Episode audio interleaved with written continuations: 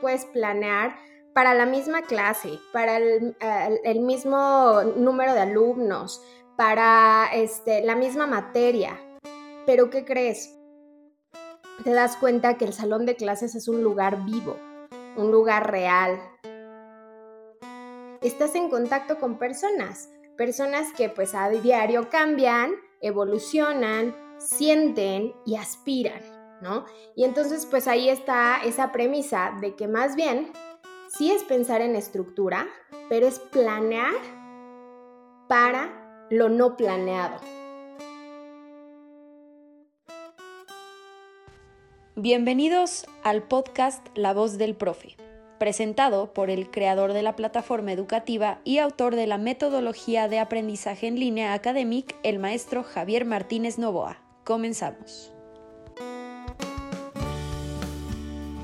Soy Javier Martínez Novoa el anfitrión de este podcast, y hoy estamos emocionados porque tenemos a una invitada especial. Está con nosotros la maestra Stephanie Rosas, licenciada en Pedagogía con maestría en Educación. Actualmente es coordinadora de la licenciatura en Música Contemporánea de la Universidad de Anáhuac. Da clases y trabaja con empresas. Y está aquí para platicar sobre tu área de especialidad, diseño instruccional en línea y capacitación organizacional. Bienvenida Stephanie. Gracias por compartirnos este momento. Muchísimas gracias Javier por recibirme. Muchas gracias a todo tu auditorio por escucharnos el día de hoy. Y pues efectivamente, como bien lo mencionas, vamos a tener una pequeña plática entre colegas y espero que podamos compartir y reflexionar juntos sobre lo que es el amante y apasionante mundo de la educación. Estudiaste pedagogía, hiciste eh, maestría en educación especialidad en Administración, Capacitación y Desarrollo de Recursos Humanos. Mucha de tu trayectoria la has repartido entre la docencia y el desarrollo organizacional. ¿Cómo llegaste ahí? Fíjate que es algo como muy curioso, ¿no? Porque la verdad es que cuando estás en esa etapa de decisión vocacional, como que todas las carreras te parecen interesantes, perdón, y apasionantes, ¿no? Entonces fue muy, muy curioso porque la verdad es que creo que fui de las pocas jóvenes que escucharon esa voz interna y escuché que mi vocación era 100% el servicio a los demás. Y desde muy pequeña la verdad es que siempre me ha apasionado el potencializar el talento de los demás la verdad, o sea, te puedo decir en pocas palabras, me gustaba encontrar el talento de las demás personas y hacer que encontraran su propia felicidad. Eh, cuando yo decido estudiar educación, la verdad es que varios conocidos, familia, amigos y demás, como que siempre te dicen, ay, educación, qué padre, vas a estudiar pedagogía, seguro es porque te gustan los niños y quieres dedicarte a la educación preescolar. Y la verdad es que es algo muy padre que también aprendes, ¿no? Pero realmente eh, a mí siempre me ha apasionado toda la parte de la educación eh, adulta, de la educación a distancia. Y pues me impacta muchísimo el ver cómo el ser humano en todas sus etapas de vida tiene procesos de aprendizaje. Y pues es ahí donde empiezas a pensar en que los adultos, los jóvenes, en etapa evidentemente profesional, eh, pues también requieren de un proceso específico y de una atención específica para la educación en ese momento específico de su vida, ¿no?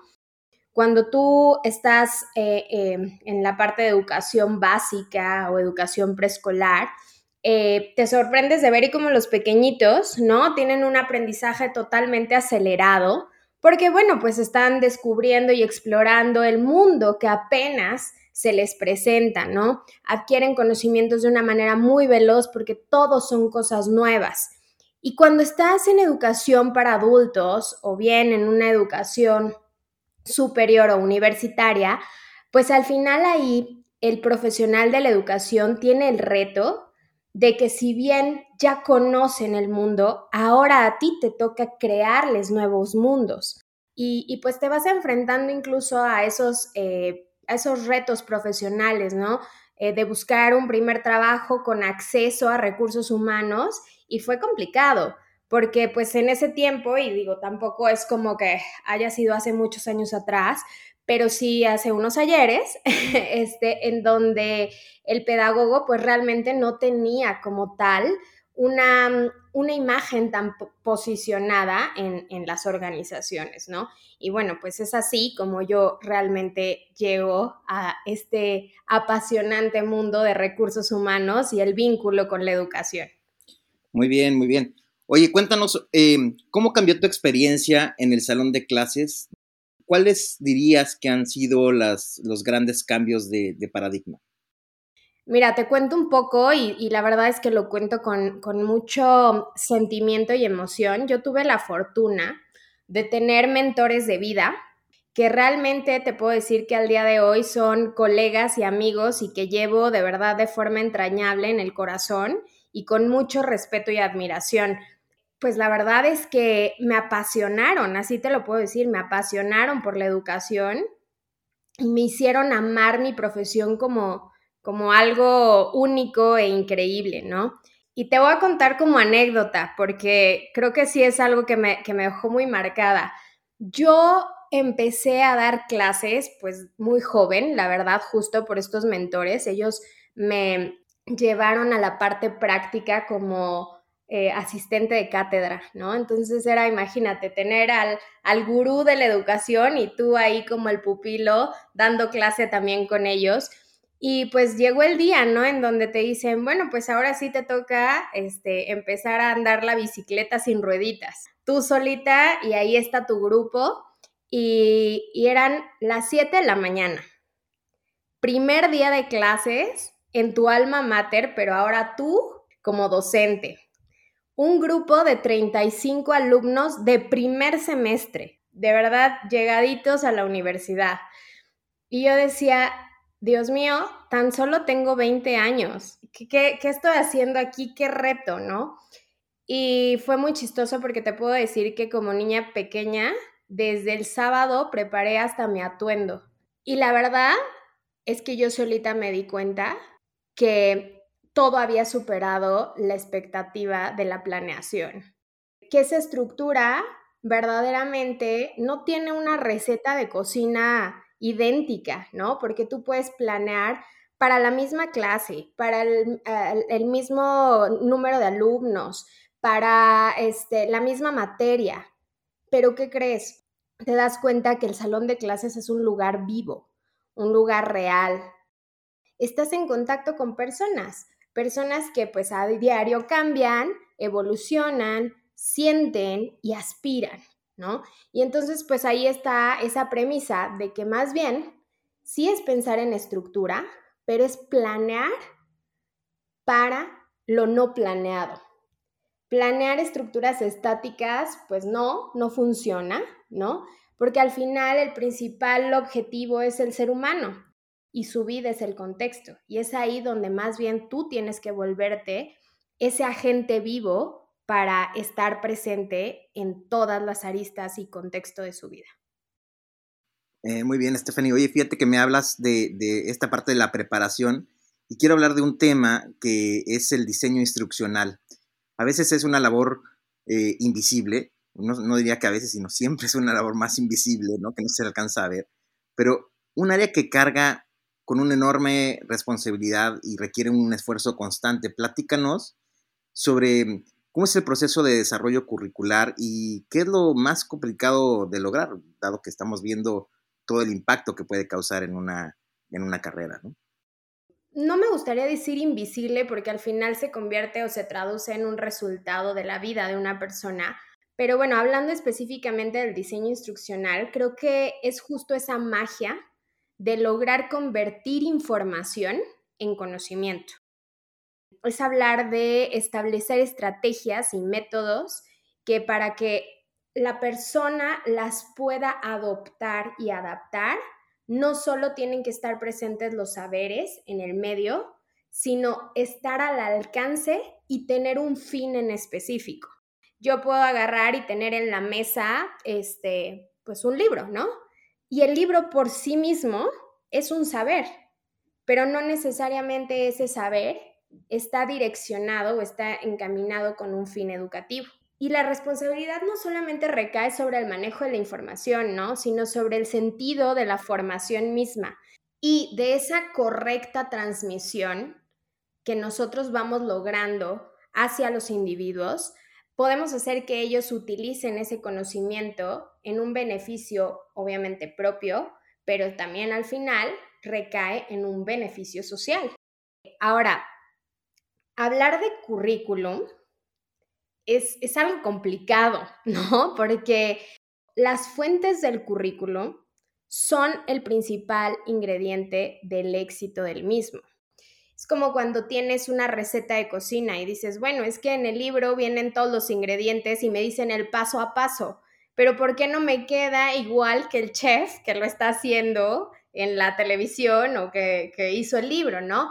Pues es que ahí está justo esa parte del diseño curricular, hacer que todos los ingredientes poco a poco vayan tomando forma, se vayan vinculando y pues evidentemente logres esa, pues esa receta perfecta.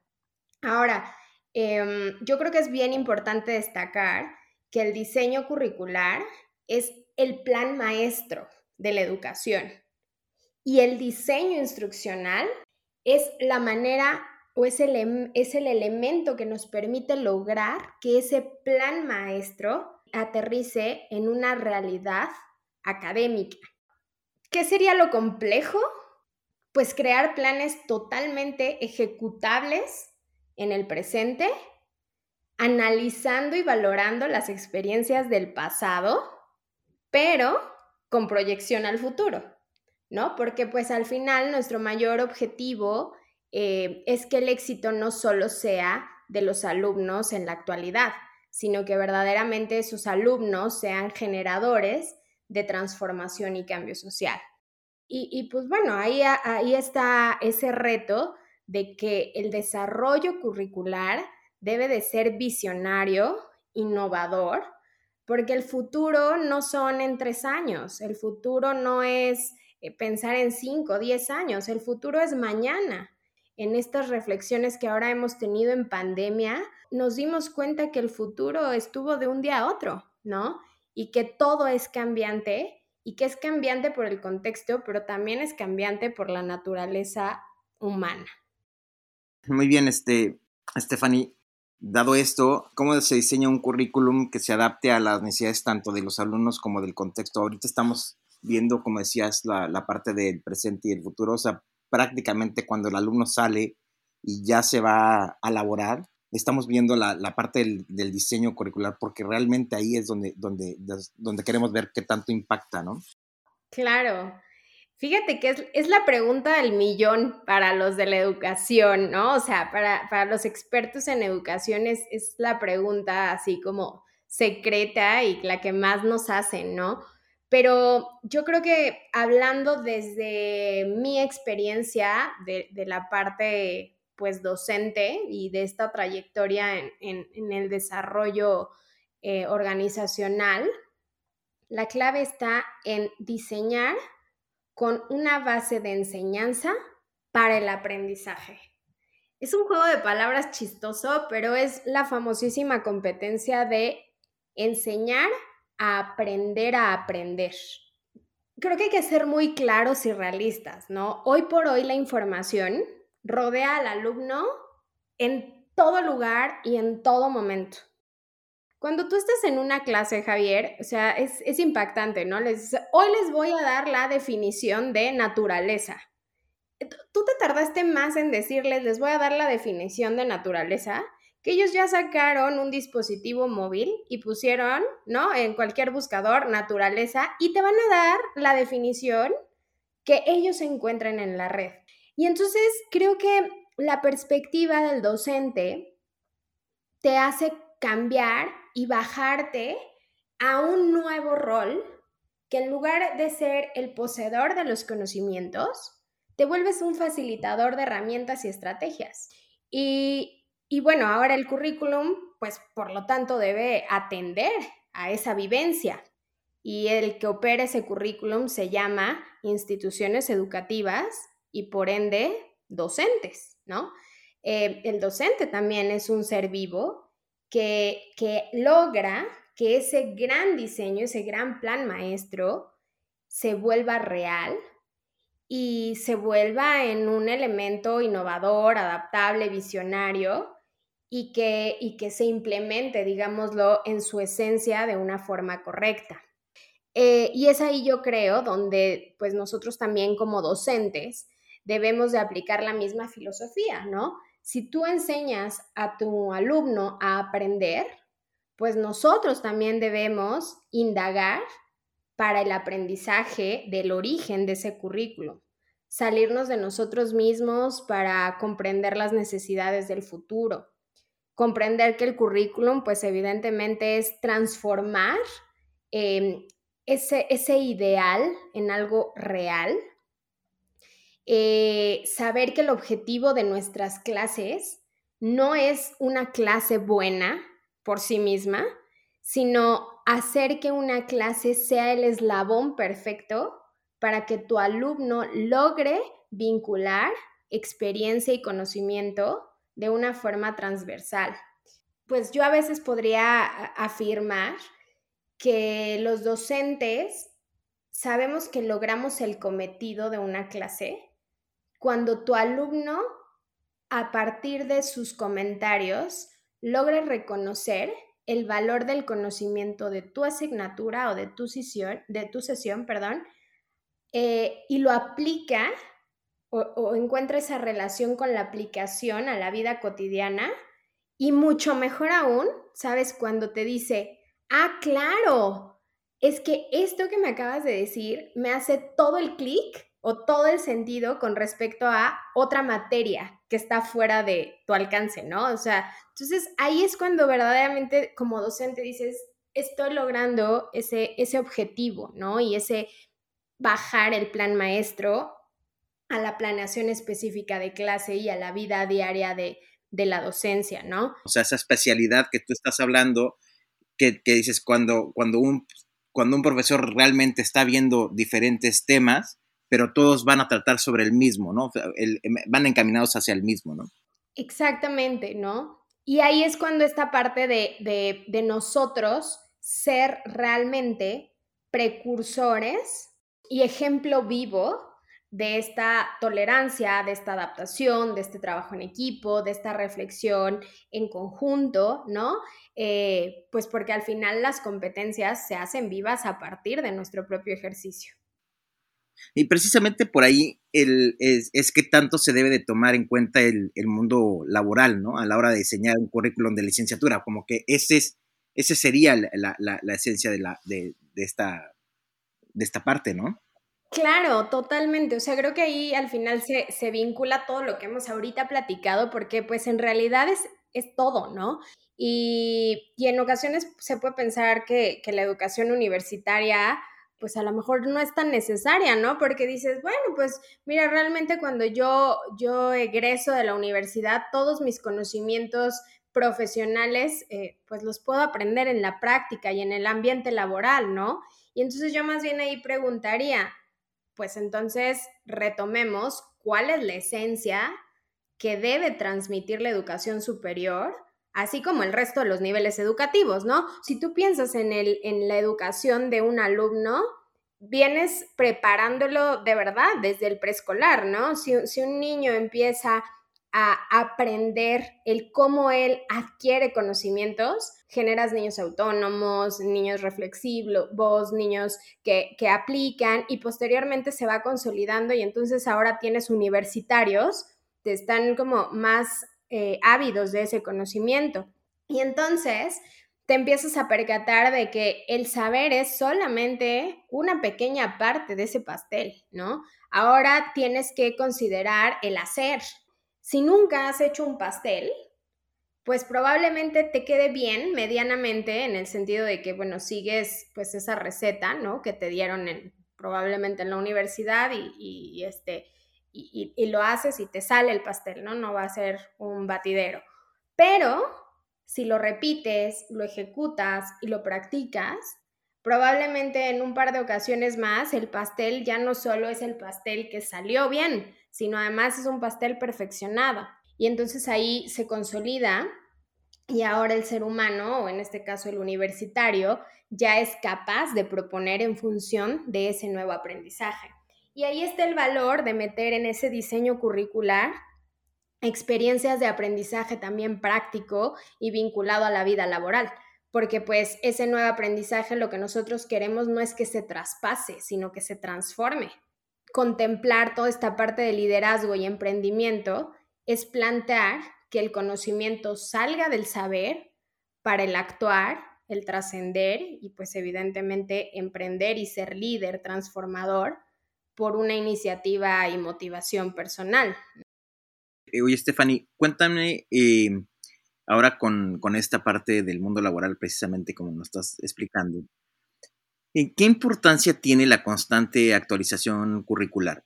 o sea, ¿Cómo se le da seguimiento al currículo? Y más en estos días donde está todo cambiando constantemente desde los hábitos polares, los hábitos en, el ambiente laboral, totalmente ahora con pandemia. ¿Cómo ahorita están ustedes programando ese cambio? Híjole, e, es que yo, yo de verdad cuando me dices cambio, o sea, de verdad te puedo decir, diario hay cambios. ¿Cómo das seguimiento a estos cambios? Igual, de manera diaria. Primero se evalúa para poder diseñar, si no, pues entonces en función a qué diseño, ¿no? Evalúas, diseñas, gestionas, aplicas y vuelves a evaluar. Entonces, el ciclo inicia y termina en ese proceso de evaluación. ¿Cómo le das seguimiento con esa evaluación? Pero no una evaluación al finalizar el ciclo, sino una evaluación constante. Eh, yo, yo sí invitaría a todos los que estamos involucrados en esta área que no necesitas esperar la fase de una transformación curricular para comenzar a hacer cambios. Si tú de manera eh, latente y viva te estás dando cuenta que la evolución te lo solicita, el cambio está presente, eh, se puede dar desde ese momento. O sea, no tienes que esperar a un cierre de un proceso. Yo creo que ahí es básicamente donde, pues obviamente nosotros tenemos que ser muy sensibles al contexto y, muy periciosos, creativos sobre todo, para poder lograr eh, adaptar lo que se tiene en el currículum y eh, eh, satisfacer las necesidades tanto de los alumnos como del contexto, porque bueno, el alumno puede decir, ay, me gustaría no estudiar tanto, pero pues no necesariamente satisfacer esa necesidad, ¿no? O complacer, yo lo diría, eh, atiende a la necesidad que él va a presentar en el contexto del futuro. Lo que tal vez sí puedes adaptar es el planteamiento de ese estudio, para que entonces el alumno no tenga esa visión, pues a lo mejor de cansancio, de pues de depresión o de, este, pues no sé, de, este, de, demasiado eh, trabajo encima y más bien hacer un replanteamiento sobre las estrategias. Muy bien, entonces esta parte del currículo yo lo veo más, bueno, como lo estás planteando, es un tema que tiene que ser de alguna manera más flexible, ¿no? Las cosas han cambiado para la educación, la información está en todas partes, como ya lo habías mencionado, que todos, Google, todo, en cualquier momento hasta el alumno, cuando tú das un comentario, como decías, ya los alumnos tienen eso. ¿Qué cambia eso en las prioridades para la educación? ¿Cómo, cómo, cómo lo están adaptando? Pues realmente cambió todo. O sea, creo que realmente la pandemia nos... Fíjate que cambia todo y a la vez más bien yo diría, nos dice back to basic, la verdad. De repente pusimos a la tecnología como el boom, ¿no? Pero la tecnología no es el boom. Y tecnología siempre hemos tenido. Porque tecnología, y yo lo reflexiono mucho así, ¿no? Tecnología es el pizarrón verde que todos conocimos cuando estudiamos. Tecnología es el GIS, el plumón, el borrador. Y el punto fue el cómo lograr que ese GIS, ese pizarrón, ese borrador, se volviera un aliado de la educación. Computadoras hay, y va a haber y existirán, y robots, y, simuladores, y plataformas, y... pero la herramienta por sí misma no es el cambio. El cambio se da cuando se vincula esa herramienta como estrategia educativa. Entonces, el paradigma y, la ruptura de, esto eh, se da cuando somos conscientes de lo que tienes en la mesa y cómo utilizarlo en función de. Y una prioridad de la educación, como estábamos diciendo, si el, si el diseño curricular atiende al contexto, pues una prioridad de la educación es incorporar esas tecnologías como parte de la vida del alumno para que llegue la siguiente pandemia, el siguiente lo que sea, y el alumno esté adaptado al uso de esas herramientas tecnológicas, que sea parte de su diario vivir, ¿no? Eh, y, creo, que, creo que ahí está el verdadero cambio y evolución sobre el tema de, la educación. Sí, fíjate que eh, eh, me sale el tema de, me recuerda el tema de, de analfabetismo, ¿no? En México. Y ahorita ahorita precisamente estamos en el reto, el, reto de la, ahora sí que vamos a llamarle el reto 4T, ¿no? De, esta manera, que sería prácticamente la adaptación de la tecnología. Como dices, finalmente, si el GIS era en nuestra época, el GIS, el pizarrón, el, hasta el mismo proyector, cómo fue eh, evolucionando en la parte tecnológica, cómo se iban de pasar de los acetatos a pasar a los, al, al, PowerPoint, ¿no? Ya proyectado en una, en una, en una aula, ¿no? Que fue, fue nuestra, eh, llegó el Internet, ¿no? Y, y, hoy en día, pues todas las herramientas que con las que cuenta un profesor y los que con las que cuenta una, eh, el alumno, hoy en día, pues las cosas pues han cambiado, ¿no? No se puede enseñar de la misma manera en línea que de forma presencial y hay mucha resistencia, hubo mucha resistencia al principio y resulta que ahora puede ser la nueva normalidad, ¿no? Entonces, ¿qué va a pasar? ¿no? ¿Cómo ves eh, esta parte? ¿Por qué deben de utilizarse ahora este tipo de métodos eh, diferentes? Muchos me han preguntado, ¿no? Efectivamente, ¿nos vamos a quedar así, no? Porque ya nos dimos cuenta que la educación en línea se queda así. Pues es que, a ver, una enseñanza presencial nunca va a ser una enseñanza virtual ni viceversa, porque cada una tiene sus peculiaridades justo en ese diseño, ¿no? Cuando tú estás diseñando para presencial, utilizas determinadas estrategias y herramientas y todos los que nos están escuchando lo saben, ¿no? Perfectamente lo saben. Creo que dónde estuvo ese quiebre docente en el que tratamos de transformar, bueno, no, no transformar, trasladar la presencialidad a través de un medio digital.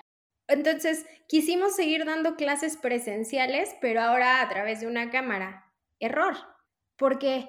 Porque cuando tú planeas para la virtualidad, la interacción no es la misma. Las herramientas no son las mismas. Los tiempos de atención no son los mismos. Tenemos que buscar salirnos de la caja, de ese estado de confort. Y, nosotros, bueno, estamos acostumbrados a llegar y decir buenos días, ¿no? ¿Cómo están? ¿Cómo les fue el día de hoy? En la virtualidad encendimos la cámara y hasta ya teníamos ese mismo speech, ¿no? Y resulta ser que empezamos a darnos cuenta que no, no prendían las cámaras, Javier. Apagaban los micrófonos y entonces tú estabas como profesor enfrente de tu computadora dándole clase a tu cuadrito de Zoom.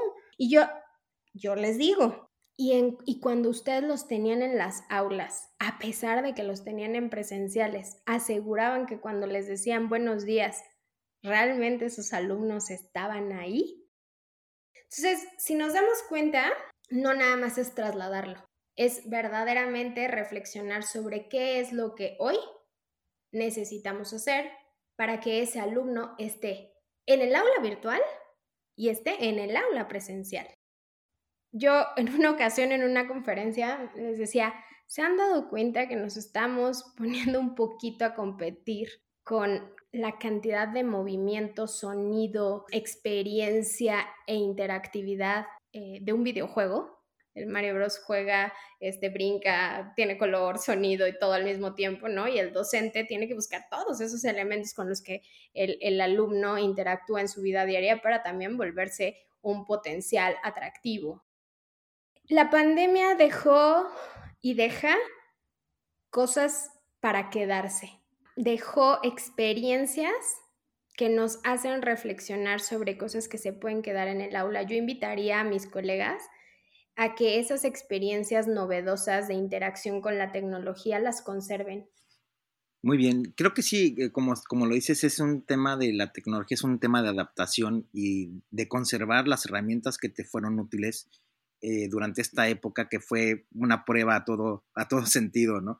Eh, en muchos, muchos profesores eh, tuvieron que utilizar herramientas como el WhatsApp, que fue su herramienta principal, ¿no? Para, para comunicarse con los alumnos, porque muchos están en áreas rurales donde realmente no les alcanzaba, el, llegaba el Internet, el tema de las redes sociales, eh, Facebook y el YouTube, que, bueno, salieron miles y miles de profesores youtubers, edutubers que le llaman ahora, y bueno, pues están plasmando ahí su, su mensaje, su, información, ¿no? Y, como dices, pues ahí de ahí, eh, de aquí vamos a empezar a, a, seleccionar las que mejor funcionaron, los, las plataformas, los, los teléfonos, eh, y, y, interactuar con ellos en la, en la clase también, porque como dices, de alguna manera no sabes si estaban pelándote en la clase, ¿no? Si te estaban poniendo atención de alguna manera aún estando presentes. Y en línea, pues tienes esa parte que no sabes qué está pasando del otro lado del, alumno. Pero bueno, de aquí, ¿cuál sería la lección más importante que has aprendido del diseño curricular? Mira, principalmente creo que yo aquí el punto sería la flexibilidad y el nunca olvidar que es un elemento vivo de la educación que realmente la educación es una naturaleza humana y por lo tanto el currículum al ser vivo lo que tiene que ir atendiendo son esas peculiaridades del momento y del contexto. ¿Qué me deja esto? Pues evidentemente ser flexibles, ser tolerantes y creativos. La creatividad no está en la tecnología. La creatividad está en la aplicación de esa tecnología yo, les voy a decir que, yo a veces estoy un poquito en contra cuando dicen, les dicen a los alumnos, no utilicen celulares, no los utilicen. No los utilicen, pues es lo que van a utilizar en su vida diaria.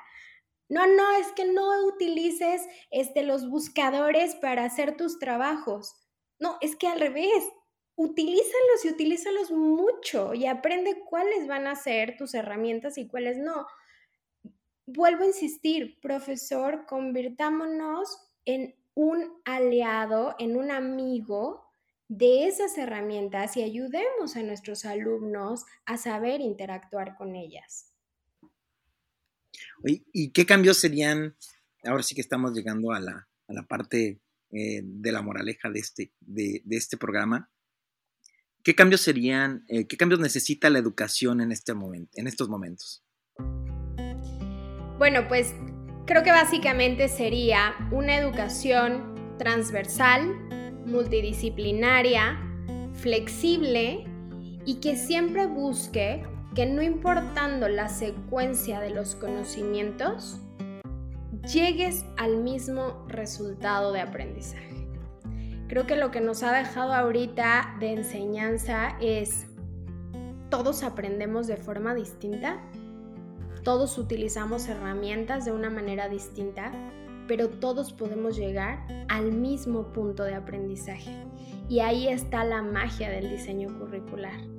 Permitir que a través de distintas vías el alumno encuentre su propia ruta, no creer que solo hay una ruta, porque tienen situaciones, herramientas, conocimientos, habilidades personales no tenemos seres humanos hechos en serie, ¿no? No son galletitas de jengibre idénticas unas entre otras. Y es más, las galletas tampoco son idénticas unas entre otras. Entonces, ¿por qué pensar que, la educación y el proceso educativo, en lugar de ser vivo, natural y pleno, tiene que ser estático e idéntico para todos? ¿no? Permitamos que cada uno encuentre su propia manera y su propio camino en la búsqueda de este conocimiento. Muy bien, Stephanie. Bueno, pues agradecemos mucho tu presencia en La Voz del Profe. Un privilegio poder escuchar tu historia. Gracias por tu tiempo y por todo lo que nos compartiste. Fue un placer. Muchas gracias a ustedes y pues ojalá y podamos otra vez interactuar en este espacio y yo gustosa de platicar con más de mis colegas. Por supuesto que sí. Muchas gracias, eh, Stephanie. A todos los que nos escuchan, les agradecemos también que nos hayan confiado unos minutos de su día y esperamos que hayan aprendido algo nuevo. Sigan escuchando la voz del profe para más consejos y lecciones sobre la educación y bueno, participen en, en nuestro programa. Gracias por escucharnos. Para participar en las dinámicas semanales y que tu voz sea escuchada por otros profesores y estudiantes, recuerda suscribirte en el link de la descripción. Es completamente gratis. Nos vemos en la próxima.